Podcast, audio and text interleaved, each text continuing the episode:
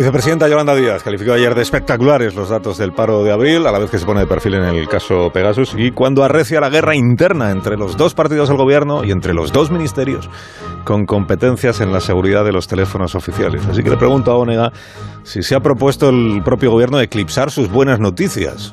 Fernando, buenos días. Muy buenos días, Alcina. Pues qué pena que hoy no esté aquí la ministra portavoz, porque sería una magnífica pregunta para ella. Y ella te podría responder al revés, a la gallega, con otra pregunta, algo así.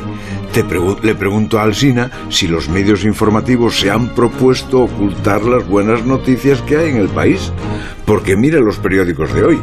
El espionaje sigue dominando los grandes titulares y al récord de contratos indefinidos y los 20 millones de cotizantes le dejan un rinconcito con menos espacio que a la victoria del Real Madrid.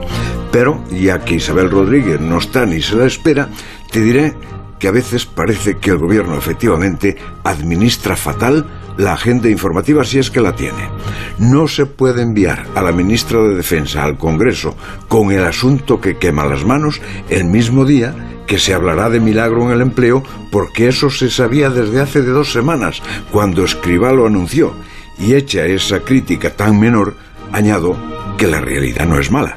Si la vorágine pasa a segundo plano las buenas noticias, es que las buenas noticias existen, aparecen en un rincón de las portadas, pero existen.